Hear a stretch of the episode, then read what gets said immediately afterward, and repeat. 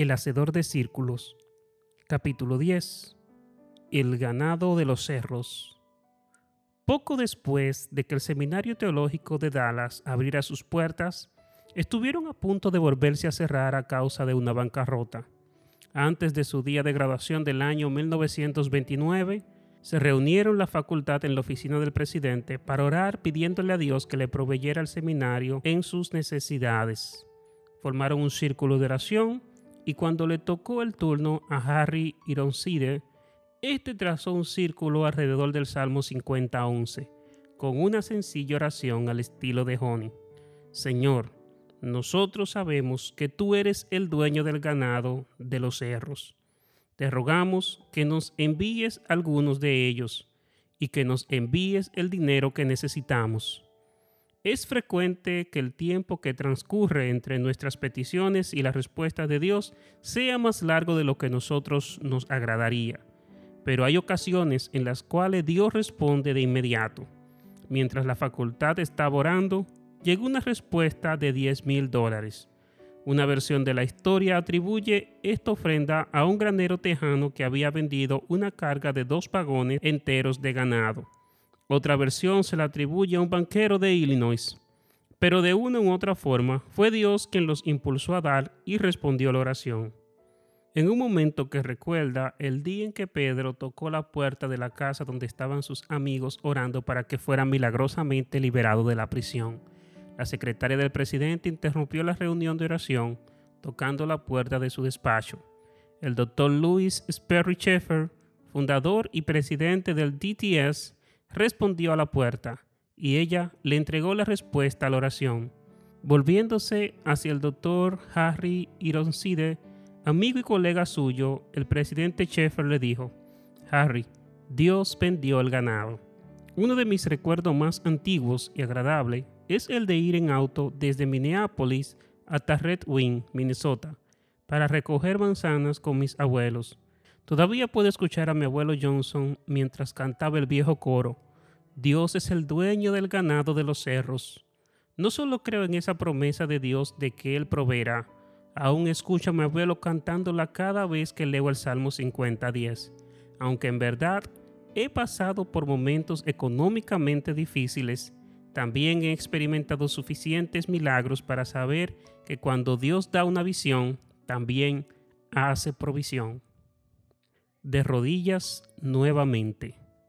Nunca olvidaré el día en que firmamos el contrato para adquirir el 201 de la calle F del noreste. En parte, lo hizo memorable el que se cerró el trato el día después de haber nacido Joshua nuestro corredor de bienes raíces tuvo que acudir al hospital para que yo pudiera firmar los documentos. Celebramos ese milagro durante unos minutos, pero después volvimos a ponernos de rodilla, porque necesitábamos otro. Habíamos conseguido el contrato, a sabienda de que no teníamos dinero para el pago inicial. Teníamos 30 días para conseguir el 10% del pago, de lo contrario, el contrato quedaría anulado. Después de 29 días de agotar todas las opciones, habíamos logrado reunir 25 mil dólares, lo cual quería decir que aún nos faltaban 7.500. Como no sabíamos dónde más acudir, acudimos al que es dueño del ganado de los cerros. Nosotros sabíamos que el sueño de poner una cafetería en Capitol Hill nos, venía de Dios y nos mantuvimos haciendo círculos alrededor de la promesa del Salmo 50.10. Al día siguiente, el día anterior a nuestra fecha límite, recibimos en el correo dos cheques procedentes de antiguos miembros de la NCC. Eran dos matrimonios que se habían mudado recientemente de la zona del DC, pero no habían encontrado aún una iglesia. Así que continuaban diezmando en la NCC. Más tarde descubrí que uno de los cheques era más grande que su diezmo normal porque era el diezmo de una bonificación por haberse unido a una nueva firma de abogados. Ninguna de las dos parejas tenía la mínima idea de que nosotros teníamos 24 horas para conseguir los 7.500 dólares. Pero Dios sí lo sabía. Él siempre lo sabe. Y si nosotros oramos en sintonía con su voluntad, Él siempre provee. El total combinado de los dos cheques exactamente 7.500 dólares. El juego del pollo. A Dios le debe encantar el juego del pollo ya que lo juega con nosotros todo el tiempo. Tiene el hábito de esperar hasta el último instante para responder nuestra oración y ver si nos vamos a asustar y salir corriendo, como los pollos, o si vamos a perseverar en oración él resuelve las cosas, pero es muy posible que lo haga en el último momento. Y por supuesto, si tú te asustas y sales corriendo del juego del pollo, Dios siempre te dará otra oportunidad para volver a entrar en el juego. Este esquema de proveer en el último minuto se repite a lo largo de toda la escritura y me parece que revela la personalidad juguetona que tiene Dios. Algunas veces estamos tan enfocados en el carácter de Dios que nos olvidamos de que Él también tiene una personalidad. Le encanta esconderse tras una esquina para sorprendernos. No me puedo convencer de que Jesús no se divirtió escondiéndose de los discípulos en medio de la noche y apareciendo en pleno lago caminando sobre el agua. Tampoco me puedo convencer de que Dios no se divirtió viendo la mirada de aturdimiento que tenía Moisés en el rostro cuando yo que le hablaba en una zarza. Cuando leo las escrituras, no puedo llegar a otra conclusión que no sea esta. A Dios le encanta presentarse de manera inesperada y cuando menos lo esperamos. Me encanta esta parte de la personalidad de Dios. Aunque algunas veces significa un aumento en el estrés, también le añade dramatismo a la situación. De manera grandes y pequeñas, es la oración la que le añade a la trama de nuestra vida esos giros y vueltas inesperados que hacen que valga la pena estar vivo. La oración es la que precipita y culmina los dramáticos momentos cuando Dios se presenta de una manera dramática. Es la oración la que puede convertir cualquier historia, tu propia historia, en un drama épico. He escrito las iniciales de JSJAT en los márgenes de mi Biblia en diversos lugares donde Dios provee justo lo suficiente y justo a tiempo. Lo hizo con la viuda a la que solo le quedaba una tinaja con un poco de aceite de oliva. Lo hizo cuando los israelitas se hallaban atrapados entre el ejército egipcio y el mar rojo. Lo hizo cuando la barca estaba a punto de zozobrar en el mar de Galilea a causa de aquellos vientos huracanados y lo hizo con nosotros cuando teníamos 24 horas para hacer aparecer 7.500 dólares. Tal vez tú te encuentres ahora mismo en una situación desesperada. Siente que has llegado al fondo de tu última tinaja de aceite de oliva, o que el ejército egipcio te está acorralando, o que tu barca está a punto de irse a pique. Tal vez te parezca que Dios no aparece por ninguna parte pero es posible que Él te esté preparando la escena para un milagro. Esto sí te puedo decir con toda seguridad. Dios siempre entra en escena en el momento correcto. Él está listo para hacer su grandiosa entrada. Todo lo que está esperando es que tú le digas que es el momento de salir al escenario. El milagro del maná. Cuando Dios proveyó a los israelitas del milagroso maná mientras deambulaban por el desierto, se nos dice que les proveía su ración diaria, lo suficiente. El lenguaje que describe lo que Dios les proveía es sumamente preciso. A los que recogían mucho no les sobraba nada, y los que recogían poco tenían suficiente. Dios le proveía lo suficiente. Entonces le dio una curiosa orden Nadie debe guardar nada para el día siguiente. Siendo así, ¿por qué nos proporciona Dios solo lo suficiente? ¿Por qué habría de prohibir que se guardara lo que sobraba? ¿Qué tenía de malo que tuvieran un poco de iniciativa y reunieran suficiente maná para dos días o para dos semanas? Así es como yo veo el milagro del maná. El maná le servía para recordar a diario que dependían de Dios él quería cultivar esa dependencia diaria a base de proveer para sus necesidades día tras día. Nada ha cambiado. ¿Acaso no es esto lo que aprendemos en el Padre Nuestro? Danos hoy nuestro pan cotidiano o nuestro pan de cada día. Nosotros queremos que Dios nos provea lo suficiente para una semana o un mes o un año, pero Él quiere que caigamos de rodilla todos los días en una dependencia total con respecto a Él. Y Dios sabe que si nos diera mucho y demasiado pronto, perderíamos nuestra hambre espiritual. Él sabe que dejaríamos de confiar en nuestro proveedor para comenzar a confiar en la provisión. Uno de nuestros malentendidos fundamentales con respecto a la madurez espiritual es pensar que debe tener por resultado la autosuficiencia. Es exactamente lo opuesto. La meta no es la independencia, la meta es la dependencia de Dios. Nuestra búsqueda de la autosuficiencia es una sutil expresión de nuestra naturaleza pecaminosa. Es el deseo de llegar a un punto en el que no necesitamos a Dios, no necesitamos la fe y no necesitamos orar. Queremos que Dios nos provea de más para poder nosotros depender menos de Él. Las complicaciones santas una de las razones por las que muchos se sienten espiritualmente frustrados es que les parece que deberían ser más fácil hacer la voluntad de Dios. Yo no sé si esto será alentador o desalentador, pero la voluntad de Dios no se va volviendo más fácil de cumplir. La voluntad de Dios se va volviendo más difícil de cumplir cada vez. He aquí por qué. Mientras más difícil sea la situación, más fervorosamente tenemos que orar Dios te va a seguir poniendo en situaciones que ensanchen tu fe y cuando tu fe se ensanche también se ensancharán tus sueños. Si pasas la prueba, te graduarás y pasarás a sueños cada vez mayores y las cosas no se harán más fáciles, sino más difíciles. No van a ser menos complicadas, sino más. Pero las complicaciones son evidencia de la bendición de Dios. Y si algo procede de Dios, es una santa complicación. Necesitas aceptar las dos caras de esta verdad. Las bendiciones de Dios no solo te van a bendecir, sino que también te van a complicar la vida. El pecado complica tu vida de manera negativa. Las bendiciones de Dios te la complican de manera positiva.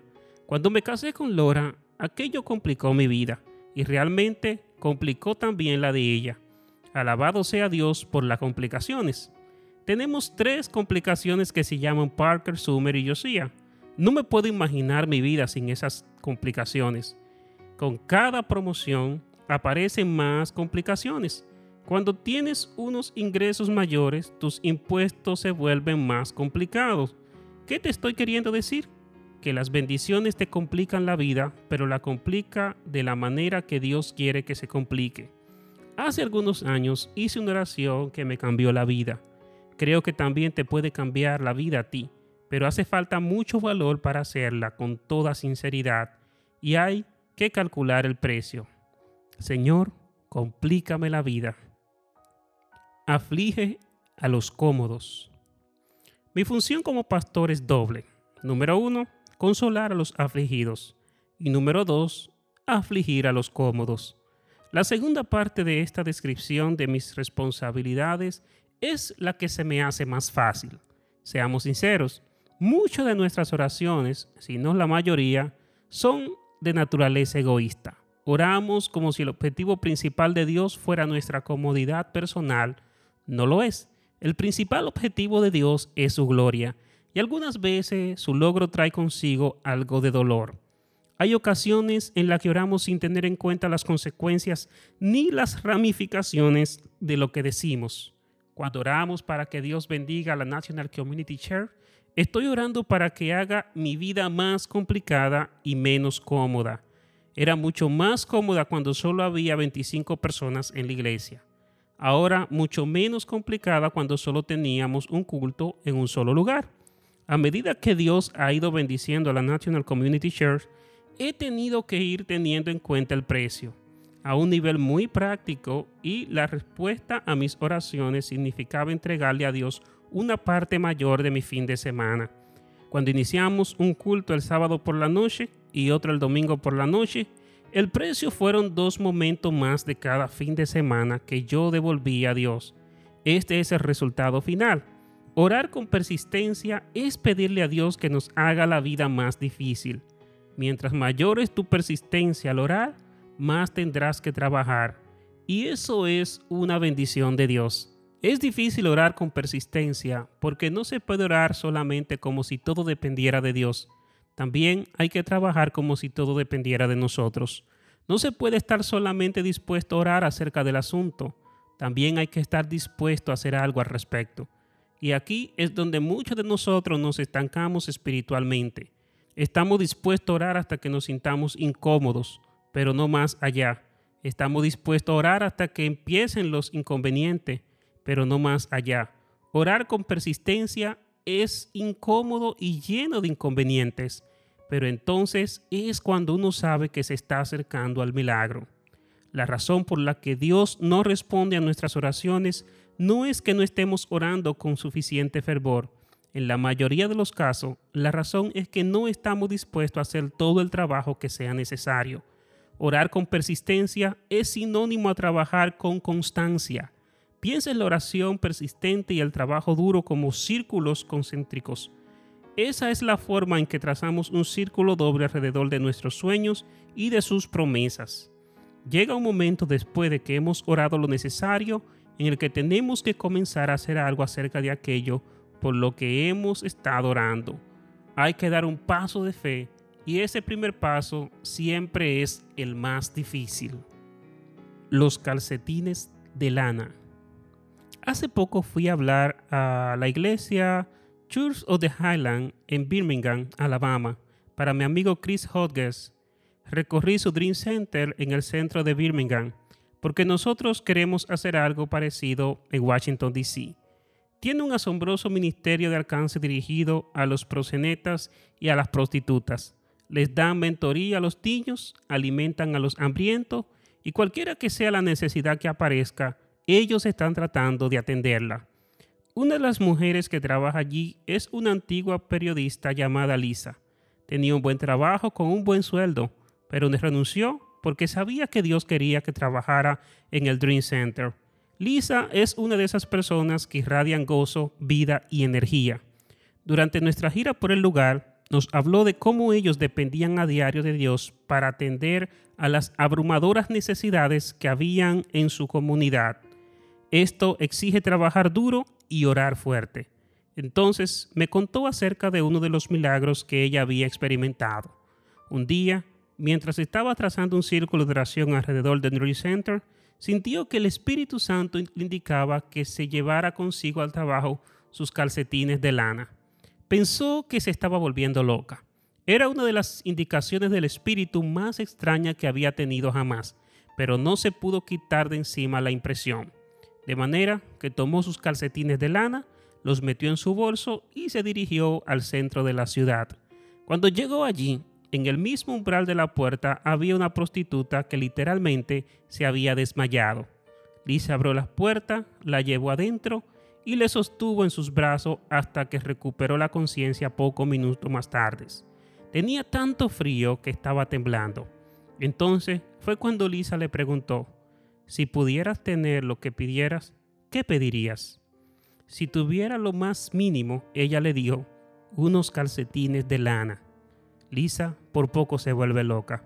Cuando me contó aquella historia, comenzó a llorar. Y entonces yo también comencé a llorar. Y al oír aquello, Lisa le dijo, mira lo que tengo aquí. Sacó del bolso los calcetines de lana y la mujer le dijo, si hasta hacen juego con la ropa que traigo puesta. Dios es gracioso, no solo porque no hay nada demasiado grande para Él, es gracioso porque no hay nada demasiado pequeño para Él ni una ave del campo cae al suelo sin que él lo note y le interese. Así que no nos debería sorprender que se interesa por una mujer que necesitaba unos calcetines de lana. A Dios le encanta manifestar de manera pequeña su compasión que todo lo abarca, y si nosotros aprendiéramos a obedecer sus indicaciones como lo hizo Lisa, nos hallaríamos en medio de sus milagros con mayor frecuencia. La razón por la que muchos de nosotros nos perdemos sus milagros es porque no estamos ni mirando ni escuchando. La parte fácil de la oración es la de hablarle. Es mucho más difícil escuchar el susurro del Espíritu Santo. Es mucho más difícil buscar la respuesta. Sin embargo, las dos terceras partes de la oración fervorosa consiste en escuchar y observar.